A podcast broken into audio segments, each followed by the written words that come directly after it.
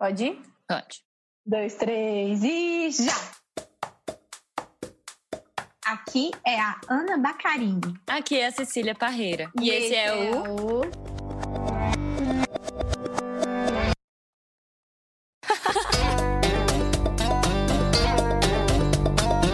Tempo de Ócio. Convida Eu, Giovana, do Mira Editorial.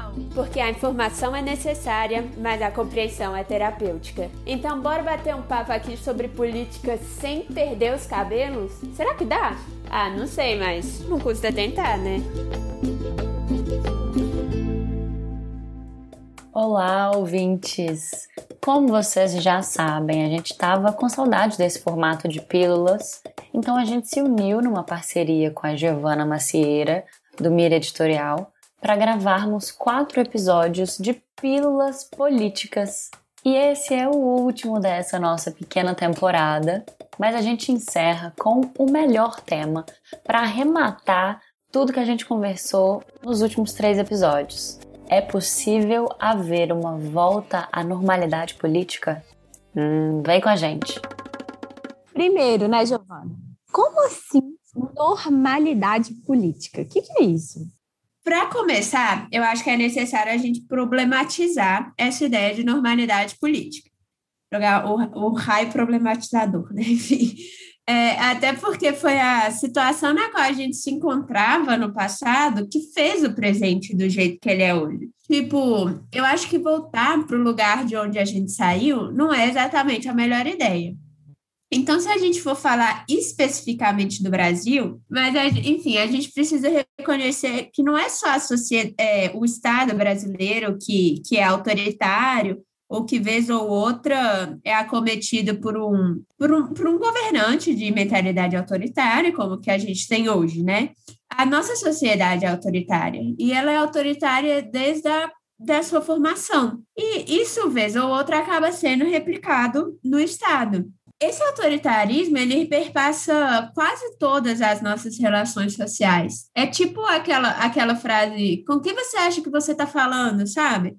Que, que quem fala está ali querendo se elevar em relação ao outro. Diferentemente da, da frase no inglês, que seria Who do you think you are? Quem, quem você acha que é? Que a pessoa que está falando já está querendo igualar o outro assim, tipo assim, desce, desce do seu pedestal aí, desce, desce do banquinho. Olha, uhum. eu nunca tinha pensado nisso. Isso diz muito, né, sobre a nossa sociedade, gente. Ai, ai. Até na linguagem a gente pode ver essa questão do autoritarismo, né? Isso é muito interessante. Porque o brasileiro, ele parece ter esse pavor em se igualar. Então ele já já solta um. Com quem você acha que você está falando? Tipo assim, eu sou melhor do que você. Uhum. E, e a nossa sociedade, ela não é só, só entre aspas, né, autoritária. Ela também é muito boa em invisibilizar e naturalizar essas relações desiguais. É, o brasileiro, ele, ele se auto-atribui aquela fama de ser um povo harmonioso, né, pacífico, alegre, é, que não teve grandes guerras no passado recente, mas isso é, isso é uma grande mentira, assim, uma grande invenção, uma invenção para deixar a gente um pouquinho mais confortável com a nossa história. Porque a violência da sociedade brasileira, ela ocorre justamente no dia a dia ali, nas práticas cotidianas, na linguagem, como a gente viu a, agora. E na minha opinião, isso é muito muito mais tóxico. Tem um livro muito bom que fala sobre isso, que é o sobre o autoritarismo brasileiro da Liga Schwartz, se alguém tiver interesse em saber um pouco mais sobre esse assunto. É, e falando de linguagem, né, a Lili, ela consegue traduzir muito nas palavras essas coisas que estão aí quase que invisíveis no dia a dia, né? Então, acho que é uma, uma boa indicação de leitura. Sim. A, a Lili é muito boa nisso, ela é incrível. E esse livro é muito legal porque ele traz também é, o último o último capítulo dele, se eu não me engano, fala sobre a eleição do Bolsonaro também. Então, muito legal para quem quer entender um pouquinho o que está acontecendo aqui nesse país. Fica a dica. Mas voltando, essa violência cotidiana da qual a gente está falando é o menino negro que não pode entrar no supermercado de bairro nobre sem o medo de ser espancado, são os milhões de brasileiros que dizem que aqui não tem racismo, que essa ideia foi importada dos Estados Unidos, que aqui, né, todo mundo miscigenado, é, todo mundo se gosta, como se a miscigenação fosse fruto de uma grande harmonia entre as raças e não de uma violência, né? Que é a violência do estupro de mulheres negras, muito comum na escravidão. Vocês estão percebendo como, como a nossa sociedade é violenta, mas a gente tenta mascarar essa violência? É quase que jogar por baixo dos panos, né? Tipo assim, não sei o que é esse incômodo tão grande de olhar para o problema, assim. Total. E tem algo também sobre, de novo, a gente cai no rolê da colonização, né? Assim, o tanto que a gente quer negar o nosso passado colonial. Tipo, gente. E por que, que a gente faz isso? Por que, que o brasileiro faz isso? Porque é incômodo aceitar a própria realidade. Porque a realidade, a nossa realidade, é a de que a gente é uma sociedade muito violenta. E duro isso, né? É duro você falar, a gente é uma sociedade muito violenta, a gente teve um passado muito duro e que reflete hoje ainda. Não, é mais fácil falar, não, imagina, o que ficou em 1500 está em 1500, o que aconteceu está lá. Hoje a gente é ótimo, hoje a gente evoluiu e, e droga nenhuma, né? Tá, tá com as, todas essas características super afloradas aí no nosso dia a dia. É porque a nossa sociedade ela é tão violenta que ao mesmo tempo que ela me privilegia, ela também me vergonha. Então, você falou de passado, Cissa. Esse, esse passado é tão violento que ele não só envergonha, mas ao invés da gente querer reparar as consequências, a gente finge que nada aconteceu, ou que, que o que aconteceu não tem impacto no, no presente. Foi o que você falou de que aconteceu em 1500 fica em 1500. Não, gente, aqui, aqui na Las Vegas, não, o que aconteceu em Las Vegas fica em Las Vegas. Não, o que aconteceu no passado tem influência sobre o futuro. Mas quem traz essa discussão de uma forma muito legal é a psicanalista Maria Rita Kell. Inclusive, é, é no, no, livro chama Ressentimento, tem. Você acha é, palestras sobre esse livro no YouTube também, mas eu recomendo a leitura do livro, porque é muito legal, muito bom. E, e com essa ideia de que o que aconteceu no passado não tem impacto no presente, as pautas sociais elas sempre vão sendo deslegitimadas, aquele famoso mimimi, né? Que o que em si é uma violência, porque e e além de ser uma violência, reflete muito bem essa tentativa de invisibilizar e naturalizar as relações desiguais. Tipo, é, é um discurso mais ou menos assim. Ah, mas aqui não tem racismo? Por que, que tem gente lutando por igualdade racial? Não, não entendi. Entendeu? É um discurso, é um discurso assim, cínico, Todas as vidas importam. As vidas dos homens importam, as vidas dos negros importam, mas as vidas dos brancos importam também, né? Tipo, meio assim, né? Exatamente, é um discurso cínico porque existe essa, essa recusa em nomear problemas, em falar que a nossa sociedade ela é conflituosa, ela é violenta. Então, a gente finge que a gente é uma sociedade pacífica que que na verdade essa sociedade pacífica nunca existiu, na verdade. Ou oh, e até porque a colocar, tomar para si a responsabilidade das questões, né? Que é muito essa responsabilidade de nós, inclusive elite branca, tomar para si essa responsabilidade e falar, beleza, o que eu posso fazer a partir disso? Como eu vou mudar, ajudar, contribuir a, com a mudança, né? É muito difícil, porque, pô, eu tô aqui de boa, eu nunca fiz nada para ninguém. Por que que por que, que eu sou responsável por algum problema social? Por que, que eu sou responsável por alguma questão política, né? Não, imagina, eu tô aqui na minha redoma, aqui eu ficarei. É, assim, não deveria ser difícil, né? Deveria só ser uma responsabilidade e uma obrigação para com a coletividade, para com o país em que você vive, né? Porque senão, o que, que acontece? O que, que aconteceu nos últimos anos no Brasil? A sociedade brasileira foi desmascarada. Então, a violência e o autoritarismo saíram do armário. Os sujeitos que soltavam.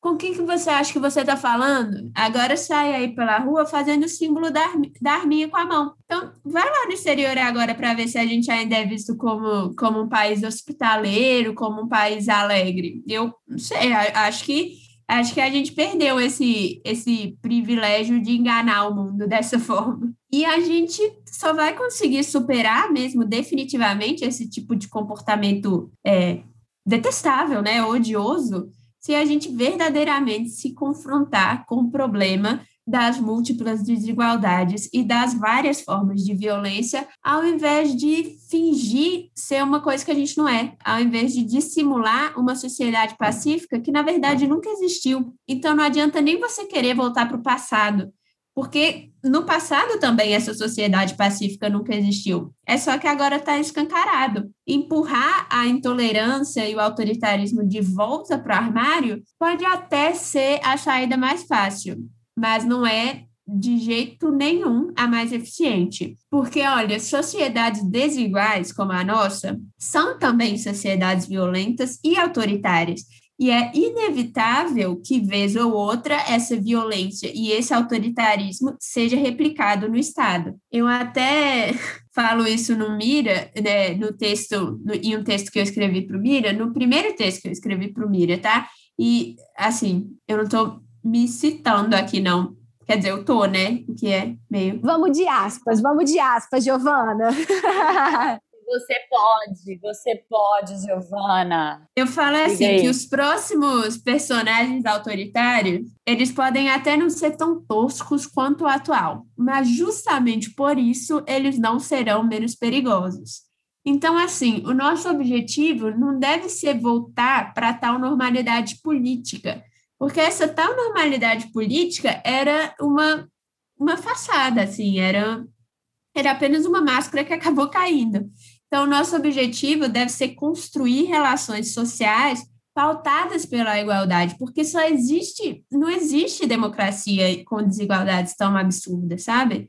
Então, a gente teve, deve é, ter como objetivo a construção de relações sociais mais igualitárias por meio justamente de políticas públicas. E falando nisso, sabe o que, que fica sempre uma pulga atrás da minha orelha, assim, que eu fico querendo entender um pouquinho melhor? Nós já falamos disso nos outros programas, mas eu vou trazer de novo. Quem votou no Bolsonaro e por quê, Giovana? Tem como a gente responder essa pergunta? Não, então, eu estava justamente querendo chegar nisso, eu só falei sobre essa questão toda da sociedade brasileira, porque para poder chegar nisso, porque eu acho que ela, ela explica em alguma medida a eleição do Bolsonaro, mas obviamente que, que o passado ele não desresponsabiliza o presente.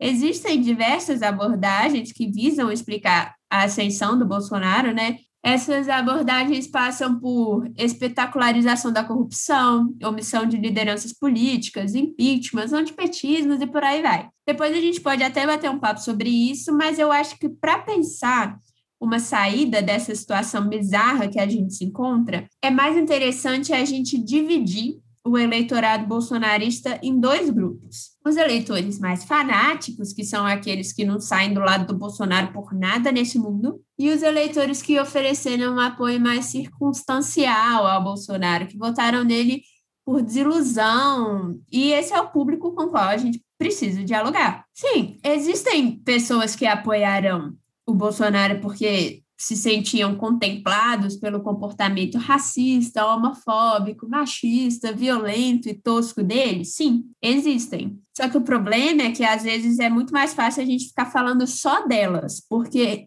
bom, criticar esse tipo de pessoa é realmente uma tarefa muito fácil, né? E elas geram uma indignação muito grande. Mas com elas o diálogo assim não vai resolver muita coisa, não. Você pode até tentar, mas eu não, não tenho essa disposição mais, não. Então, a gente tem que focar no outro grupo, no segundo grupo, que são pessoas que votaram no Bolsonaro por desilusão. Porque existe no mundo inteiro uma profunda insatisfação com a forma como a política e a, e a economia têm se organizado. E a extrema-direita soube ler muito bem essa insatisfação e se aproveitar dela tipo, manipular esse sentimento, principalmente apontando, apontando culpados. Porque é, é isso que, que muita gente espera, né? Encontrar um culpado para as dificuldades que a gente está enfrentando. E, de preferência, tem que ser um culpado muito simples, sabe? Não pode ser nada muito complexo, não. Tem que. Todos os problemas têm que. Eles precisam ser resumidos é, com um único culpado. Por exemplo, aqui no Brasil, o Bolsonaro aponta para a esquerda, para o PT. Aí lá nos Estados Unidos, o Trump aponta para a China, para o México, entendeu? É, é, é preciso dar um rosto assim para o problema. Mas, enfim, a gente está falando dessa insatisfação, né? E olha, olha esse dado: em todas as, as regiões do Brasil, tirando o Nordeste, o Bolsonaro também ganhou entre a faixa eleitoral com menor nível de escolaridade, que tende a ser a mais pobre. E ele não ganhou porque essas pessoas é, odiavam o PT ou Lula. Ele ganhou porque essas pessoas estavam simplesmente desiludidas. São pessoas que haviam ascendido socialmente é, durante a política de inclusão pelo consumo do governo Lula, mas que haviam perdido quase todos esses ganhos durante a crise econômica de 2013 e 2014. Tem uma metáfora que eu acho legal para explicar isso, que, que é a porta giratória da pobreza. Então, as pessoas, elas entraram num saguão ali, tipo num banco, climatizado, confortável, para depois a porta terminar de girar e elas serem jogadas para fora de novo na sarjeta, no calorzão, entendeu? Nossa, muito boa essa metáfora, ficou claro. Hoje, e uma coisa, é isso, isso são tipo dados concretos? Tem como a gente tem como a gente ler sobre isso, por exemplo, sei lá, num IBGE da vida, ou isso são meio que hum, pensamentos de historiadores e filósofos e internacionalistas, jornalistas? Como que é isso? Não, então, essa questão do nível de escolaridade de quem votou no Bolsonaro é um dado. Eu encontrei ele no, no livro O Brasil Dobrou à Direita, que é do, é do cientista político Jairo Nicolau. É, é muito legal, ele faz tipo, uma radiografia da, da eleição de 2018 só com dados. E, e bom, essa questão da, da, da metáfora, né? Essa questão das pessoas terem perdido os ganhos durante a crise econômica de 2013 e 2014 é, é uma. Você pode encontrar, por exemplo, no, no relatório que chama World Inequality Report, que fala muito sobre o aumento da desigualdade econômica no mundo. Ah, incrível, incrível. Massa saber disso. E falando sobre isso, sobre esses dados e sobre essas características todas que você está trazendo, é, a gente tem possíveis comportamentos que poderiam nos tirar dessa situação? Tem alguma coisa assim para poder falar antes de chegar nisso? Como é que é? É, tem. E primeiro, a gente tem que, tem que perceber que o Bolsonaro ele diagnosticou o problema. Não, assim, ele viu onde estava o descontentamento. Ele diagnosticou o problema, só que ele não propôs solução, porque ele não tem interesse em propor solução nenhuma e ele não tem capacidade se ele quisesse também. Então, eu acho que o primeiro ponto é que a gente precisa se atentar para a necessidade de retirar a discussão do terreno da moral, assim, e levar ela mais para a discussão de temas cotidianos, que é o que interessa a maior parte da população. Porque manter a discussão no terreno da moral é tudo que a extrema-direita quer. Porque para discussão de temas do dia a dia, eles não têm projeto. Não tem projeto para acesso à educação, para acesso à saúde, para mobilidade urbana, urbana desculpa, para segurança e nem, e nem para emprego. Para eles é muito mais interessante ficar batendo boca ali sobre costumes. É muito melhor para o Bolsonaro que ele seja chamado de monstro, de fascista, ao invés de incompetente. Porque olha, olha o país em, em que a gente vive. A esmagadora maioria da população brasileira está interessada em um melhor acesso a serviços de direitos básicos. Infelizmente, essa é a nossa maior preocupação. Então, vamos discutir sobre esses temas, porque, eu repito, para eles, a extrema-direita não tem projeto. O único projeto que eles têm é ideológico. Mas, infelizmente, eles têm pautado a agenda. Eles falam, a oposição reage. Eles falam, a oposição reage. Tipo, eles falam 2 mais 2 é 5. E a oposição passa o dia inteiro falando: não, não, não. 2 mais 2 não é 5. 2 mais 2 é 4. Isso é um absurdo que você está falando. É uma coisa que eu acho bem interessante é que isso me lembra muito aquele livro 1984, né? E a gente estava conversando antes desse programa, de fato da gravação, e a Giovanna deu o exemplo daquela frase que é tipo assim: make George Orwell fiction again. Tipo assim, George Orwell é o autor desse livro, e aí, tipo assim, é um convite para que isso possa de fato ser só mais uma história de distopia, né? A gente está vivendo a distopia, né? Mas vamos lá, Gil, tem um segundo ponto aí? Tem. E o que, que eu acho? Eu acho que uma estratégia muito interessante é o uso das redes sociais, não para disseminar o ódio ou fake news, como é o que está acontecendo hoje, né?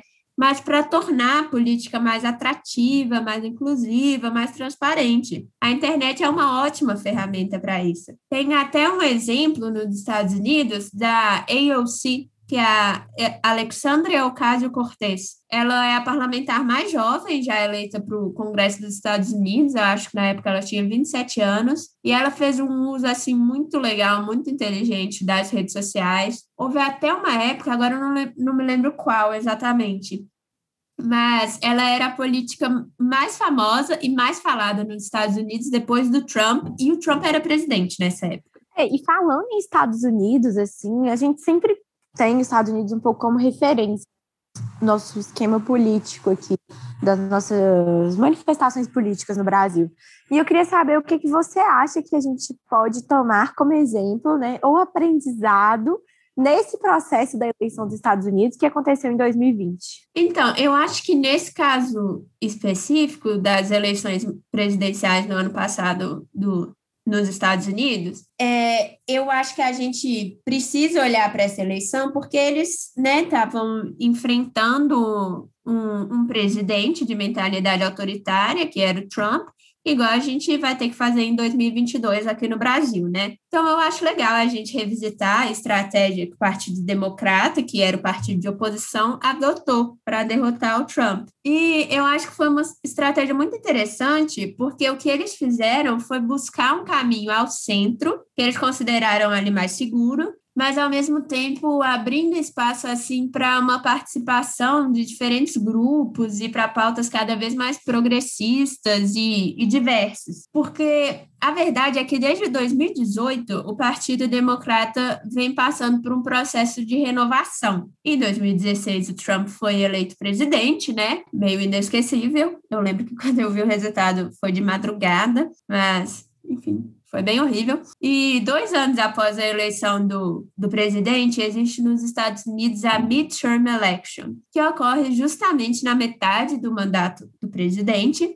E nessa eleição, todos os assentos da Casa dos Representantes, que é a Câmara dos Deputados nos Estados Unidos, são postos para jogo. Então, em 2018, o Partido Democrata conseguiu formar maioria na Câmara e tomou posse o congresso mais diverso da história dos Estados Unidos.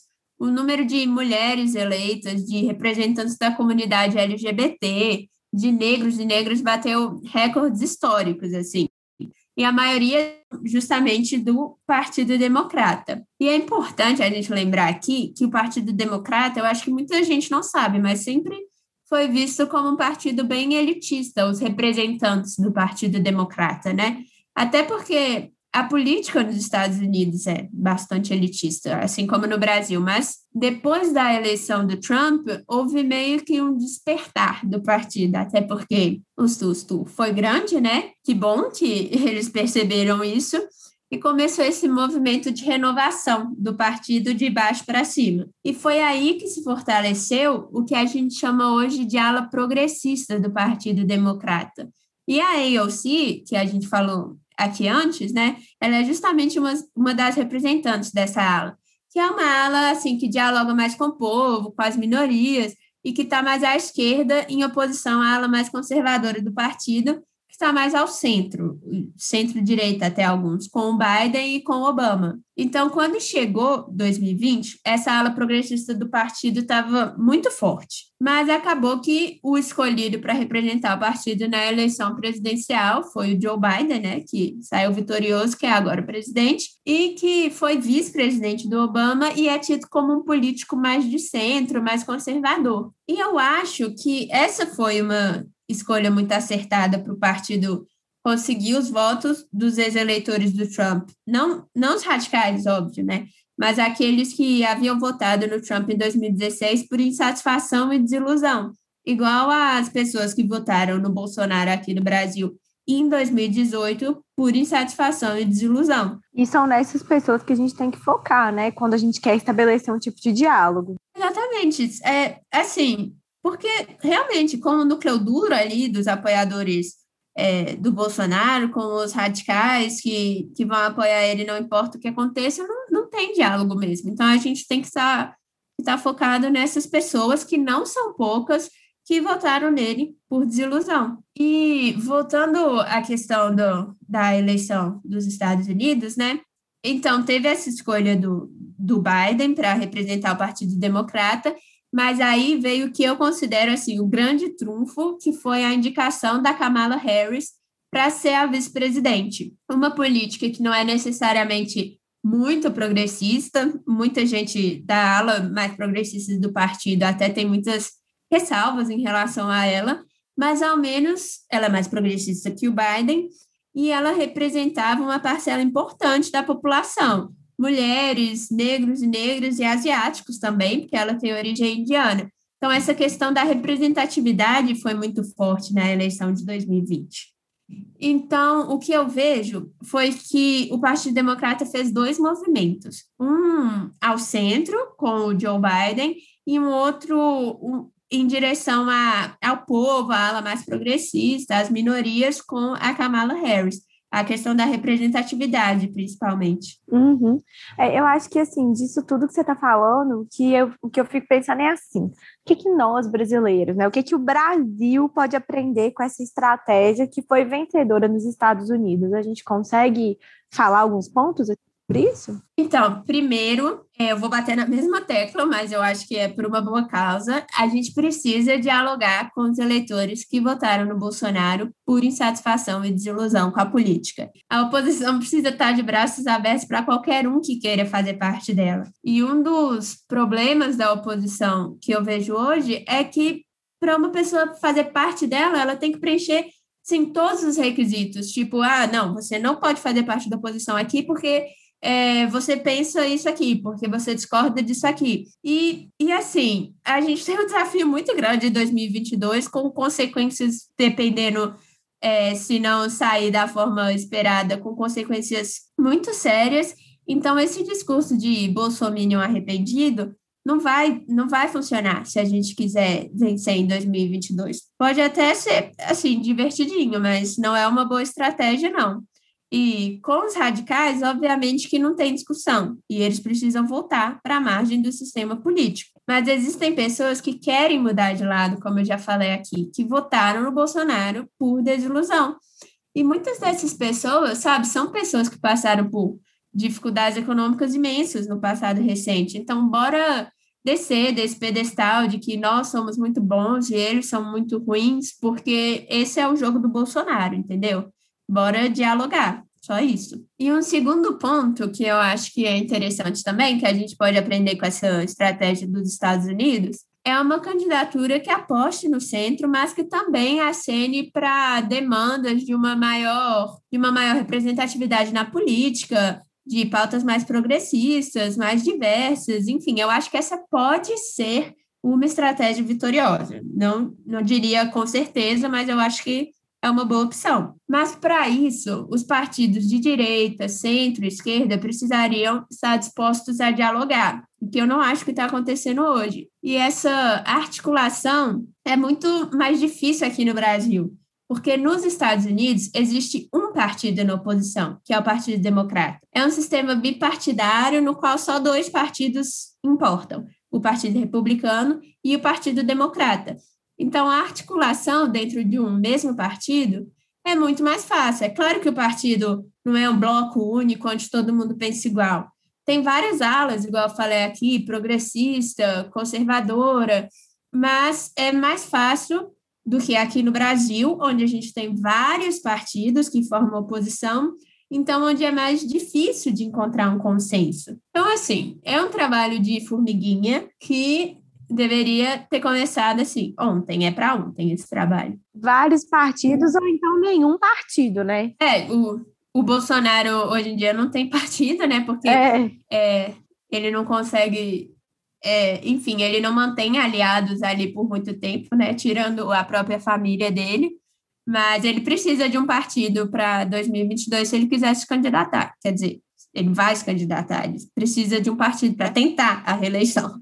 Gil, então, indo além das estratégias para as próximas eleições, quais que você acha que seriam as possíveis saídas, vamos dizer assim, mais definitivas para os ciclos autoritários que a gente vive no Brasil e para esse momento de extremos que meio que quase que o mundo inteiro enfrenta, né? Eu acho que para isso, Cissa, a gente precisa observar três pontos. O primeiro passa por aquilo que a gente falou no início da nossa conversa, que é a resolução de igualdades históricas. Tipo, é mais do que necessário que a gente reconheça que o Brasil é um país profundamente desigual em termos econômicos, racista e misógino. Tipo, assim, já passou da hora, né, de ficar claro, pelo menos assim para toda a população brasileira. A gente a gente só pode se transformar naquilo que a gente quer ser se a gente reconhecer aquilo que a gente é. E o primeiro passo para resolver qualquer problema é reconhecer que esse problema existe. E as desigualdades absurdas são o problema. Se a gente não resolver isso, a gente vai continuar apenas vivendo breves períodos de democracia de uma democracia deficiente, que é o que tem acontecido ao longo da nossa história, e para mim isso não é suficiente, mas realmente é, é muito democracia em sociedades absurdamente desiguais como a nossa, é muito difícil de se sustentar mesmo. Um, e um segundo ponto que que eu acho que é importante, seria caminhar em direção a uma economia mais sustentável e responsável e a busca por um estado de bem-estar social mais eficiente, de serviços públicos mais eficientes, porque o mundo inteiro está passando por um processo de muita instabilidade econômica e de mudanças assim muito rápidas no mercado de trabalho. Isso vem acontecendo muito antes da, da pandemia. Só que agora tudo foi acelerado, né? E tudo ficou mais urgente. Eu até já falei aqui antes do, do relatório, o World Inequality Report, né? E ele mostra que em quase todos os países do mundo existe um aumento da desigualdade devido à forma como a economia foi sendo desregulamentada nas últimas décadas e os serviços públicos foram sendo deixados de lado. Isso tudo gera, assim, uma insatisfação muito grande uma e uma insegurança econômica que, assim, receita pronta para um populista igual o Bolsonaro e o Trump apontar culpados e iludir a população falando que eles têm a solução para tudo, quando na verdade eles não têm a solução para nada e eles não têm nem interesse em resolver nada, porque quanto mais desesperada a população tiver, melhor para eles. Isso funciona para qualquer assim, político populista. Quanto mais desesperada a população, mais, maiores a, as chances de sucesso. E, e eu sei que vai ter gente que vai falar, ah, lá vem aí a, a anticapitalista, mas, gente, esse tipo de discurso é, é um discurso do século XX, sério. Se você gosta do capitalismo, se você acha ele legal, bacana, assim, você deveria estar tá pensando justamente sobre isso. Mesmo o Fórum Econômico Mundial está pensando sobre isso. Então, por que você, Alecrim Dourado, não vai pensar sobre isso? Bora pensar sobre isso, né, gente? Eu quero dar um exemplo, tipo, bastante simplista, bem simplista mesmo, mas eu acho que ilustra bem essa situação. Se você tem uma empresa e seu produto começar a dar defeito, gerando insatisfação, você tem dois caminhos. Você pode investir em um marketing muito foda, muito incrível e convencer as pessoas a consumir o seu produto ruim, ou você pode consertar e melhorar esse produto. E o caminho do marketing, assim, pode, pode até ser mais fácil, só, só que tem um porém.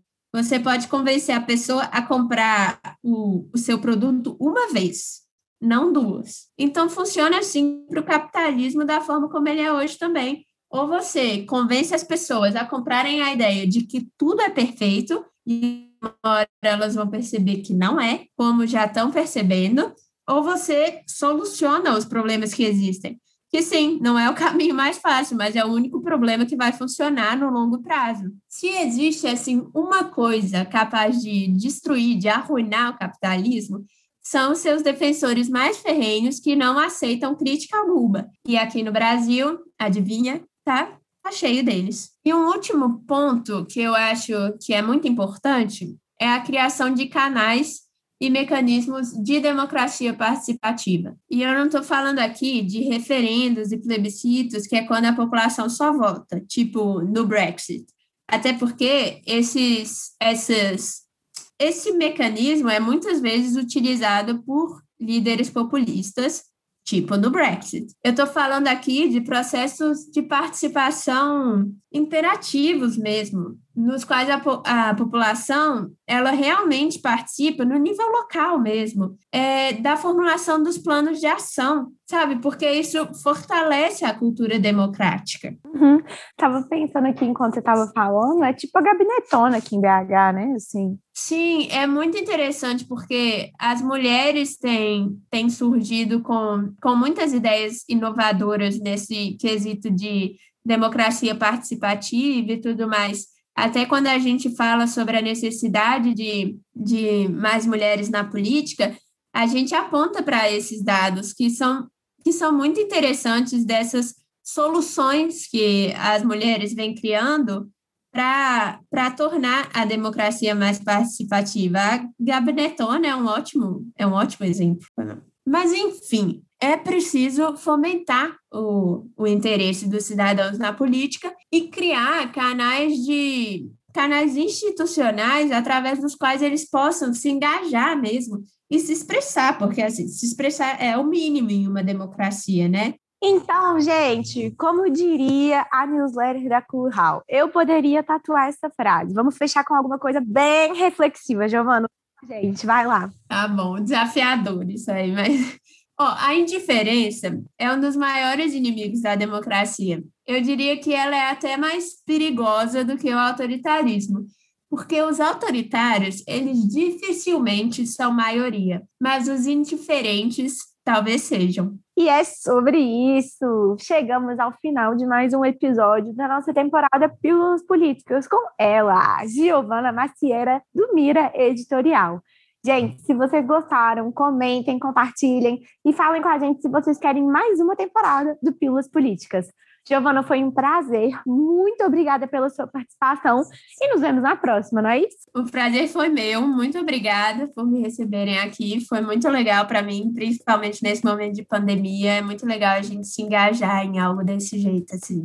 Gente, para mais conteúdos e para desdobramentos disso tudo aqui, vocês continuem acompanhando nossas redes sociais no arroba Tempo de Ócio e no arroba Mira Editorial, porque aí a gente conversa, a gente bate papo e a gente desdobra o que foi falado aqui. A gente está sempre aberto também para sugestões e comentários. E é isto. Muito obrigada, queridos ouvintes. Obrigada, Nelina maravilhosa e Giovana Macieira. Beijo, gente. Um beijo, beijo gente. gente. Você ouviu uma edição fonohouse.com.